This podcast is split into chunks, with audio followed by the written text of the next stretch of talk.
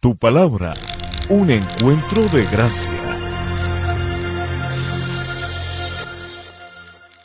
Hola, muy buenas tardes, queridos hermanos eh, de Iglesia Tu Palabra.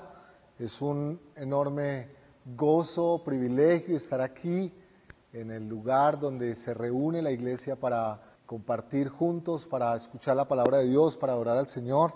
Eh, agradecido con el Señor por esta oportunidad. Ustedes creo que saben Robert, Luchito y la iglesia saben del inmenso aprecio que les tenemos y que esperamos que el Señor siga eh, bendiciendo esta iglesia y esta comunidad. Un saludo para todos los que están aquí y para los que están conectados en este momento desde sus casas.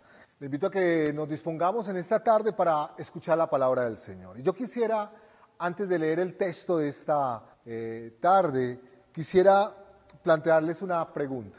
¿Alguna vez ha estado usted en una terrible tormenta? ¿Ha vivido la experiencia de una terrible tormenta? Si es así, ¿cuál ha sido su reacción? ¿Cómo lo ha asumido y cómo lo ha vivido? Quisiera que pensara en lo siguiente. ¿Ha experimentado tormentas emocionales, familiares, laborales, económicas? ¿Cómo las ha enfrentado hasta ahora? Yo quisiera que en esta tarde pensáramos en lo siguiente. Las tormentas en nuestras vidas son inevitables inevitables. Hemos tenido, estamos teniendo en estos tiempos de pandemia y vamos a tener tormentas en nuestra vida, vamos a tener que pasar por diferentes tormentas de nuestra vida. Así que lo importante no es si vamos o no vamos a pasar, porque vamos a pasar.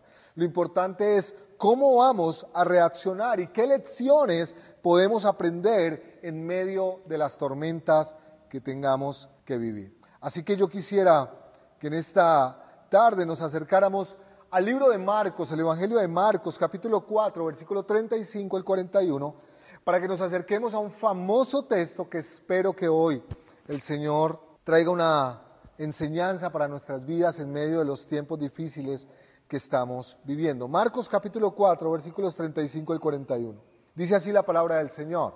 Aquel día, cuando llegó la noche, les dijo, pasemos al otro lado. Y despidiendo a la multitud, le tomaron como estaba en la barca, y había también con él otras barcas. Pero se levantó una gran tempestad de viento y echaba las olas de la barca de tal manera que se anegaba. Y él estando en la popa, durmiendo sobre un cabezal, y le despertaron y le dijeron, Maestro, ¿no tienes cuidado que perecemos? Y levantándose, reprendió al viento y dijo al mar, Calla, enmudece y cesó el viento y se hizo grande bonanza. Y les dijo, ¿por qué estáis tan amedrantados? ¿Cómo no tenéis fe? Entonces temieron con gran temor y se decían el uno al otro, ¿quién es este que aún el viento y el mar le obedecen? Para los que toman apuntes, para los que son juiciosos tomando apuntes, el título de esta predicación es Mi refugio en la tormenta. Y quiero que nos acerquemos a este pasaje en tres momentos. El primero desde la invitación que les hace el Señor, el segundo desde la reacción de los discípulos y el tercero desde la lección que el Señor quiere dejarnos en esta oportunidad con este test. Lo primero, vamos a la invitación. Esta es una invitación inesperada. Yo quisiera llamar su atención sobre algunos detalles del texto. Lo primero es que la idea de ir al mar o al lago de Galilea, como le llaman algunos, fue idea del Señor. Es Él el que le dice, pasemos al otro lado. No van por voluntad propia, ni porque quieran, sino porque el Señor es el que los invita. segundo lugar, hay un detalle en el texto que nos dice que esta tormenta se da en medio de la noche y en la noche las cosas se hacen mucho más complicadas. Lo otro es que esta es una invitación hecha para los discípulos. Jesús, acostumbrado a ser seguido por multitudes, aquí invita solo a sus discípulos para una lección particular exclusivamente para sus discípulos. Lo otro, un detalle importante, es que esta es una invitación que se está haciendo a personajes expertos en el mar. Ellos eran pescadores, ellos sabían de tormentas, ellos sabían cómo se comportaba el mar, así que no eran inexpertos, eran expertos en navegar y expertos en el mar. Un detalle del texto que nos deja ver es que Jesús iba dormido en, el, en la barca. Y lo otro es, hay una tormenta que de un momento a otro se aparece allí para eh, generar lo que se generó allí. La palabra tormenta allí, o lo que aparece allí, es la palabra, la, la palabra lailaps, que significa huracán, torbellino, borrasca. En esos días hemos estado escuchando que un huracán va a tocar Nicaragua. Es decir, estamos hablando de un evento muy grande en el mar. Con esto en mente, yo quisiera que nos introdujéramos en, el texto. Lo primero, hermanos, fue idea de Jesús que entraran al mar. Fue idea de Jesús de ir al mar. Fue Dios el que orquestó esta tormenta. Es muy tentador caer en la trampa de pensar en defender a Dios en medio de ciertas realidades. No, esto fue la naturaleza, esto es de Satanás, esto fue esto, lo otro, pero no es así. Es Dios el que controla el universo, es Dios el que controla las tormentas, el Dios el que determina todas las cosas. ¿Cómo lo sé? ¿Cómo sé yo que la tormenta fue generada de alguna manera por el Señor? Por lo que dice el Salmo 107, versículo 23, que es un texto paralelo a este. Dice, los que descienden al mar en las naves, y hacen negocio en las muchas aguas, ellos han visto las obras de Jehová y sus maravillas en las profundidades, porque habló e hizo levantar un viento tempestuoso que encrespa sus ondas, sube a los cielos, desciende a los abismos, sus almas se derriten con el mal, tiemblan y titubean como ebrios, y toda ciencia le es inútil. Entonces claman a Jehová en su angustia, y él lo libra de sus aflicciones calma la tempestad en sosiego y apacigua sus ondas. Luego se alegran porque se apaciguaron eh, las ondas. Hermanos, ¿usted realmente cree que esta tormenta le tomó por sorpresa al Señor? ¿Que el Señor no sabía lo que estaba haciendo? Él sabe exactamente lo que está haciendo con sus discípulos. Esta tempestad fue cuidadosamente orquestada por el Señor y es clarísimo por las escrituras, en otros pasajes también, que el Señor en su gracia nos lleva a pasar por huracanes, por tempestades, por borrascas, con el propósito de mostrarnos su gloria, su poder y para que podamos conocerle más íntimamente. Es muy importante que recordemos hoy que el Señor sigue haciéndonos invitaciones para enfrentar ciertas tempestades con el propósito que podamos conocerle más, que podamos ver su gloria. Recuerda que fue el Espíritu Santo el que llevó a Jesús al desierto. Recuerda que al final del libro de Génesis, José dice que no fueron sus hermanos, sino Dios el que los llevó a Egipto. Así que hermanos, el Señor sabe lo que está haciendo. Y creo que en este tiempo, este COVID y esta pandemia ha terminado siendo una tempestad demasiado grande, que ha terminado generando muchas cosas en nuestro corazón.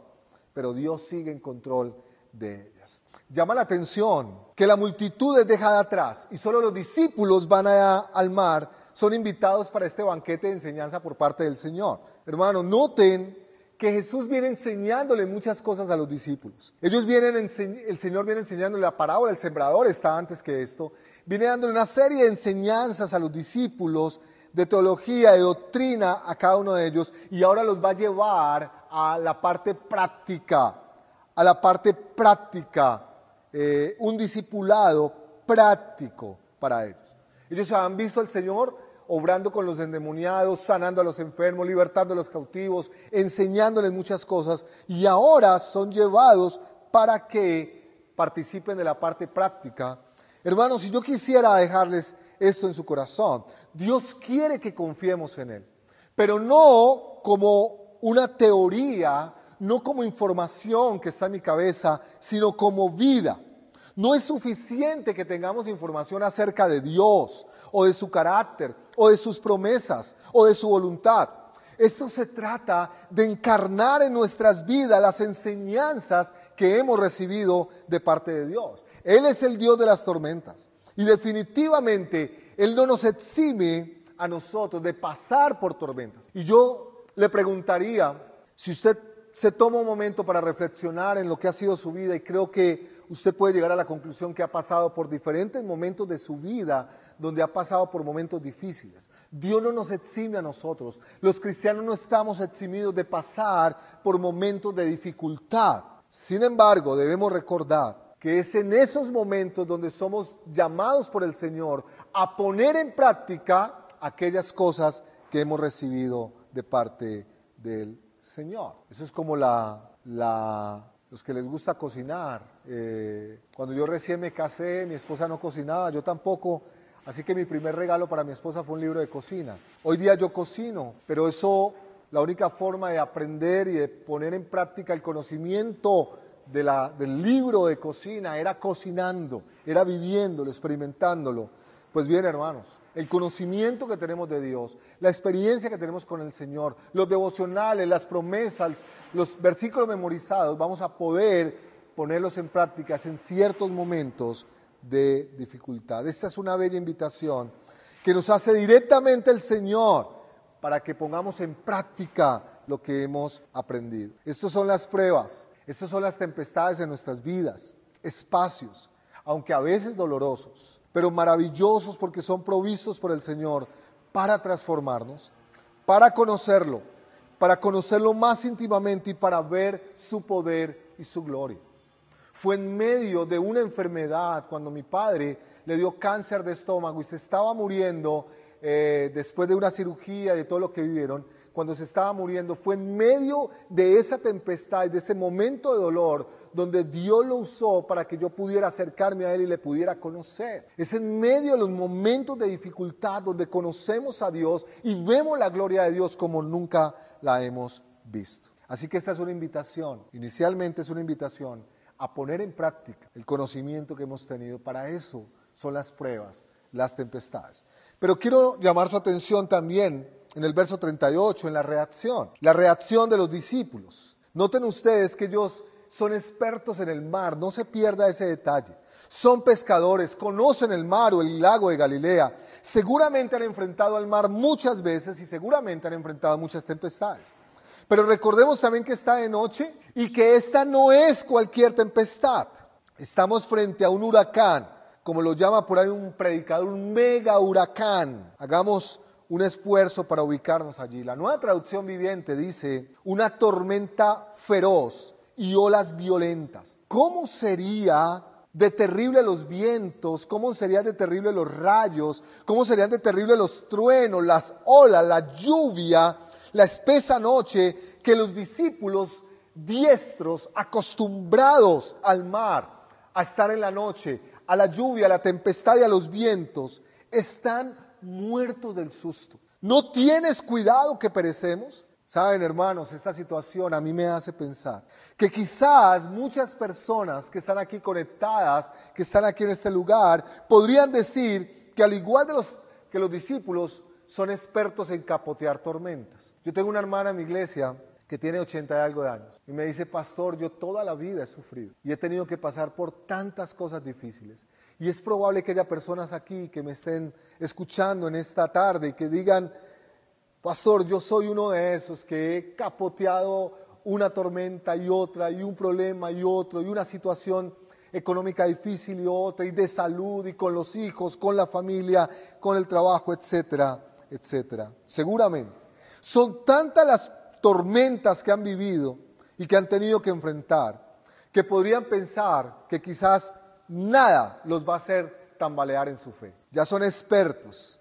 Sin embargo, hermanos, este texto, el relato de la, de la tormenta y de la reacción de los discípulos, me hace pensar también que puede llegar a nuestras vidas ciertas situaciones que nos hacen perder la fe, ciertas situaciones que nos hacen perder la esperanza, donde nuestra capacidad llega al límite, donde pensamos que no podemos más, que hasta ahí llegamos. Y esto nos golpea cuando las circunstancias nos superan, cuando no importa qué tan fuerte sea o qué tanta experiencia tenga o qué tantas tormentas haya capoteado en mi vida, hay momentos donde pareciera que nos superan. Y cuando uno piensa que nada puede ser peor, resulta que sea algo peor. Y es que el único que puede transformar mi realidad, mi prueba, mi tormenta, mi desierto, está dormido. Está dormido.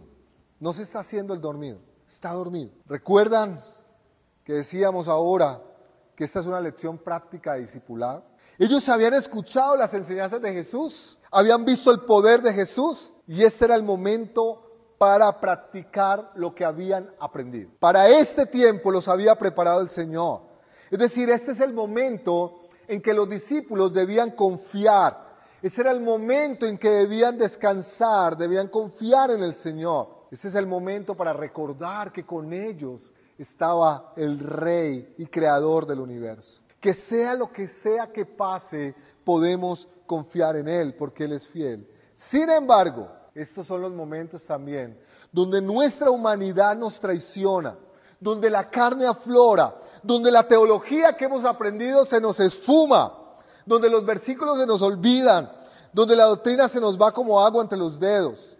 Y la necedad entonces toma lugar también en nuestro corazón y entonces nos estresamos, perdemos el sueño, tenemos crisis de ansiedad, entra el pánico, el temor, ataques de gastritis, de estrés, se nos duermen las manos, el corazón empieza a latir más rápido y la vida se nos vuelve un ocho. Y no solo eso, sino que también en esos momentos de dificultad es donde la incredulidad, la crisis de fe puede aflorar donde empezamos a dudar de las promesas de Dios, donde empezamos a dudar de la presencia de Dios, del carácter de Dios, de las enseñanzas, de las prédicas, de los devocionales, de lo aprendido. Y en medio de todo esto todavía podemos caer más bajo, porque llegamos a caer inclusive en la trampa de ser irrespetuosos. ¿No tienes cuidado que perecemos? ¿No te importa que nos ahogamos? Razón tenía un predicador cuando dijo, esta es la historia de dos tormentas. Una en el mar y otra en el corazón. Y la del corazón es peor que la del mar. Esta es la historia de dos tormentas. Una en el mar y otra en el corazón. Y la del corazón es peor que la del mar. Hermanos, vivimos en tiempos, y la pandemia nos lo ha llevado a vivir también, donde un verdadero mega huracán, una tormenta feroz en nuestro interior pasa cuando estamos probados por el Señor. Y en estos tiempos muchos hemos sido probados por el Señor, de diferentes maneras. Y luchamos con nuestra humanidad, con la idea de poder confiar en el Señor. Luchamos con encarnar lo que hemos aprendido. Y entonces, muchas veces, terminamos siendo testigos de nuestra amargura, de nuestro desespero, de nuestra falta de fe, de nuestra falta de confianza. Quizás no lo expresemos con nuestra boca, pero sí lo sentimos y lo manifestamos en nuestro corazón. Pensamos en medio de las tormentas que quizás Dios se olvidó de nosotros, que Dios no nos ama, que no le importa mi situación, que no atiende a mi clamor, que no quiere defendernos. Y entonces pasamos de la frustración y la humanidad a demostrar con esto que tal vez necesito más tormentas para encarnar lo que he aprendido de parte del Señor, lo que he recibido de parte del Señor. Tenemos una cantidad de información en nuestra cabeza sobre la fidelidad del Señor. Tenemos una cantidad de información en nuestra cabeza y en nuestro corazón sobre el amor de Dios, sobre la gracia de Dios, sobre el poder de Dios, sobre los milagros del Señor, la misericordia del Señor, las promesas del Señor. Tenemos información, hemos recibido prédicas sobre prédicas, discipulados, devocionales, versículos memorizados. Tenemos infinidad de información en nuestra mente y nuestro corazón que hemos recibido durante meses, durante años pero es en los momentos de la prueba, de la tempestad, donde ahí aflora entonces lo que realmente tenemos. Y permítame ilustrarlo de la siguiente manera. Si usted coge un agua aromática, usted coge un vaso de agua caliente y usted coge una aromática de las rojas y usted pone la aromática allí, en esta agua caliente, lo que va a pasar es que el agua caliente va a hacer que el, el rojo que esa agua se vuelva completamente roja. Es decir, lo que termina saliendo de la aromática es lo que hay en ella y termina afectando todo. Lo mismo pasa en las pruebas, lo mismo pasa en la tempestad. Es en la tempestad, es en la prueba, es en el desierto, donde va a salir y va a florar de nuestras vidas lo que hay, lo que hay en nuestro corazón. Ahí donde se va a evidenciar qué tanto he conocido al Señor, qué tanto he aprendido del Señor. Saber versículos es muy fácil. A ver, memorizar predicaciones, memorizar libros enteros de la Biblia, hacer instituto bíblico, lo que ustedes quieran, es muy fácil. Vivirlo es muy difícil. Es otra historia. Y aquí es donde la humanidad nuestra sale, hermanos. Y yo quiero decirles, es probable que algunos lo hayan vivido. Yo cuando empezó la pandemia, yo soy cristiano hace 25 años, soy pastor hace 16 años, estudié teología dos veces, eh, he leído la Biblia, he estudiado muchos libros, he, he estudiado muchas cosas, pero cuando empezó la pandemia, Yo llegué de Estados Unidos y a los tres días cerraron el aeropuerto. Y yo llegué con todos de Estados Unidos. Eh, y me aislé durante 14 días. Y yo empecé a sentirme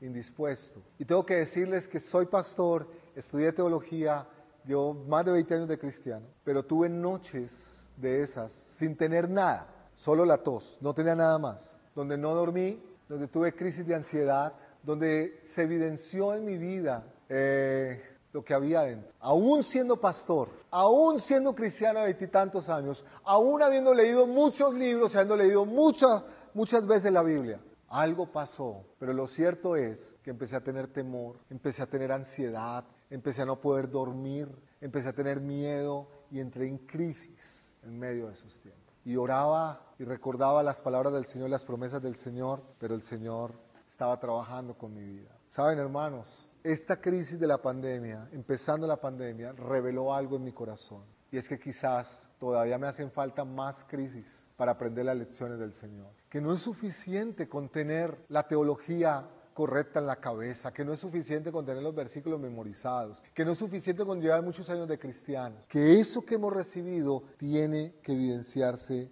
en la manera como vivimos. Y es en los medios de la prueba y del dolor que evidencia esto. Hermanos, permítame recordar la lección que aprendemos con esta historia. Lo que vemos al final es que aquí hay unas grandes lecciones. Una lección que debemos aprender es que muchas veces mi tormenta interna es injustificada porque el Dios del universo sigue en la barca.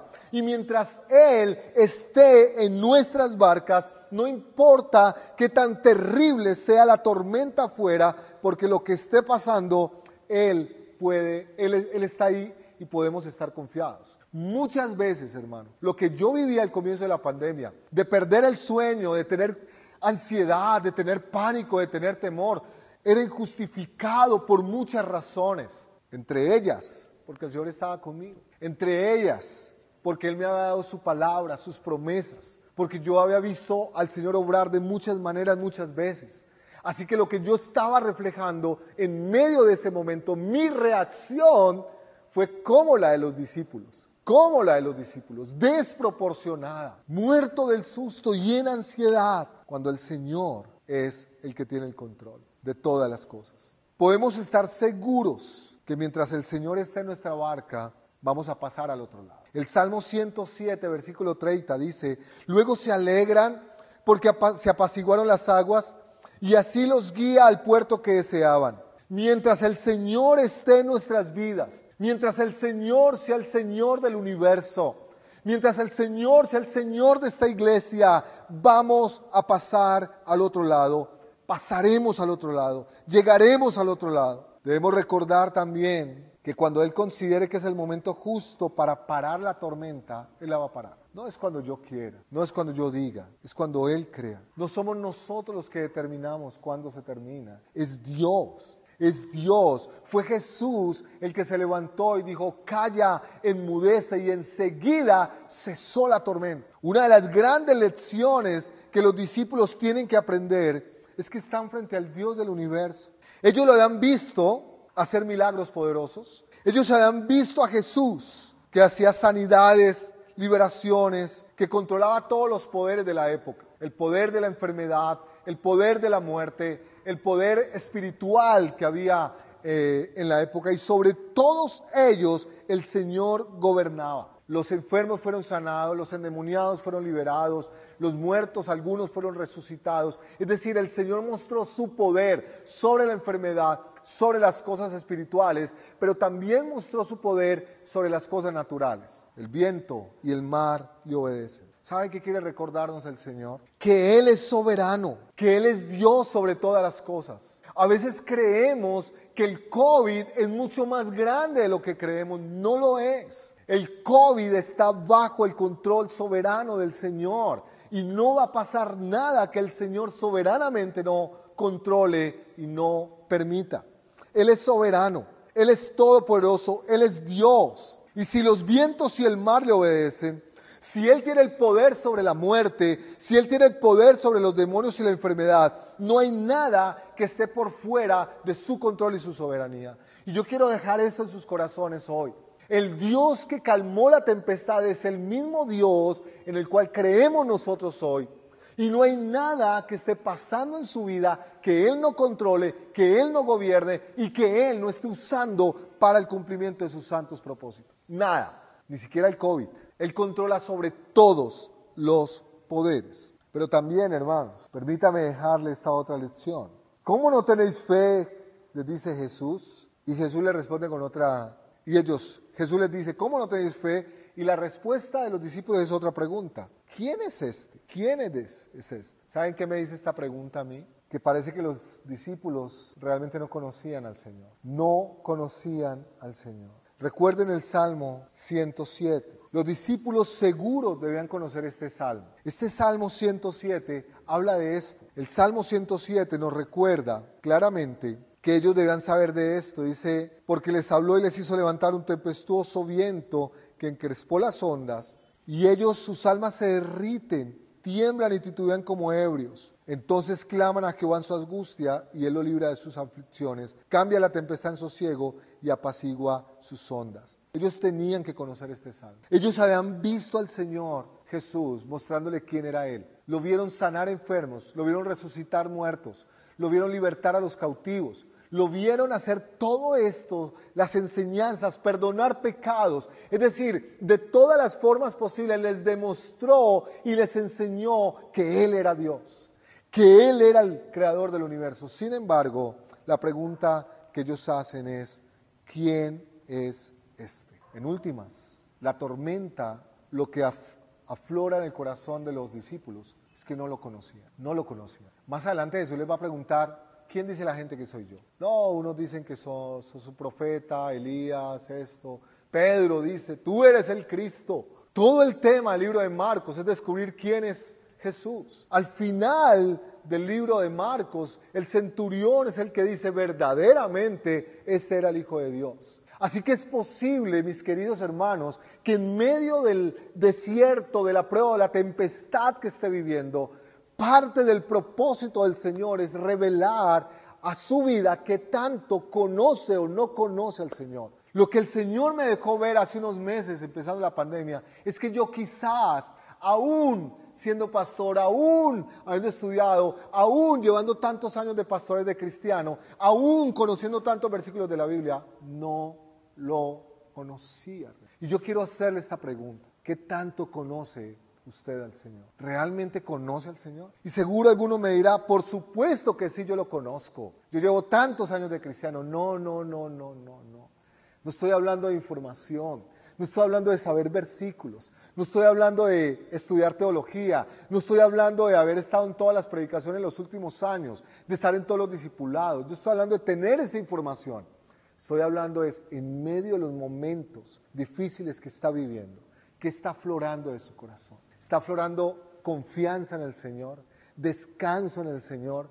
Está aflorando en su vida dependencia del Señor o está aflorando temor, ansiedad, pánico, crisis de fe, incredulidad, irreverencia delante de Dios. Hermanos, en medio de esta pandemia que está siendo tan difícil, en estos días que estamos en alerta roja, que tantos muertos las UCIs llenas, tantos contagiados, familiares, hermanos de nuestra iglesia contagiados, etcétera, en medio de estos tiempos, es que tiene que salir todos los devocionales que usted ha recibido, todos los discipulados que ha recibido, todos los versículos que ha memorizado, todas las promesas que ha aprendido, todos los años que lleva de caminar con el Señor. Para este tiempo nos ha preparado el Señor. Así que permítame en esta tarde terminar orando al Señor terminar orando al Señor, su reacción en medio de la prueba va a reflejar que tanto conoce o no conoce al Señor. Y esto no es para juzgarlo, no estoy en esa posición. Acabo de abrirle mi corazón y de decirle que yo reaccioné como los discípulos empezando esta pandemia.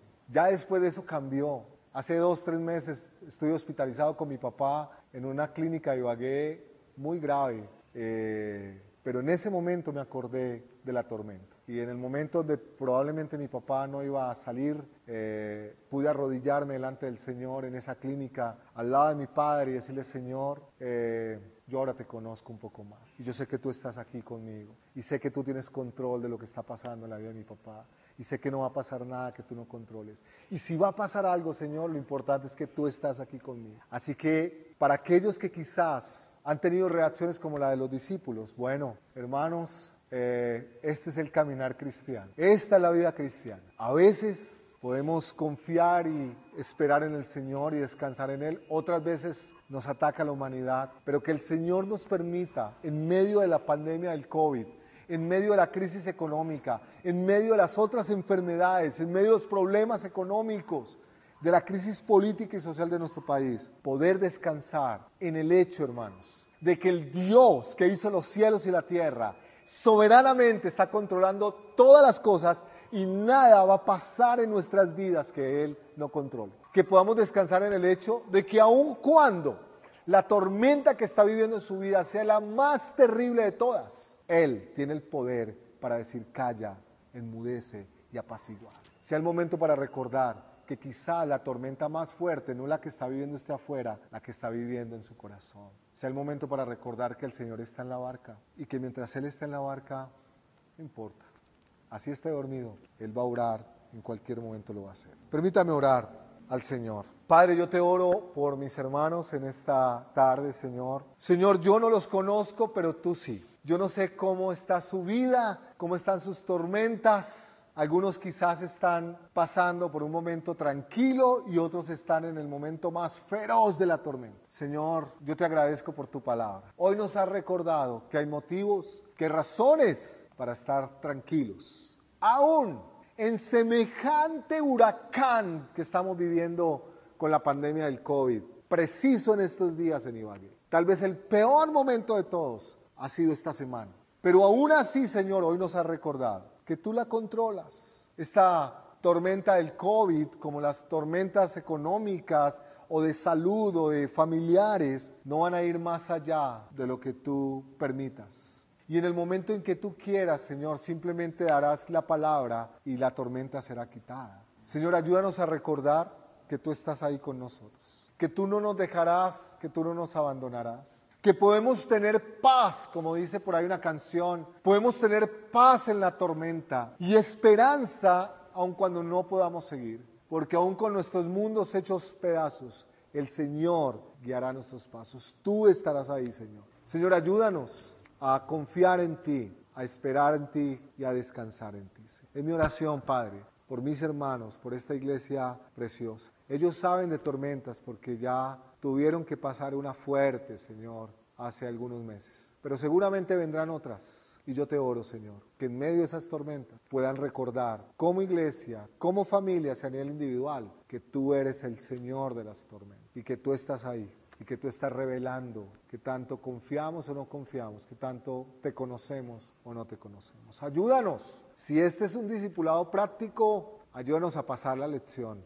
confiando, descansando y esperando en ti, Señor. En el nombre de Jesús. Amén. amén. Dios les bendiga, hermanos.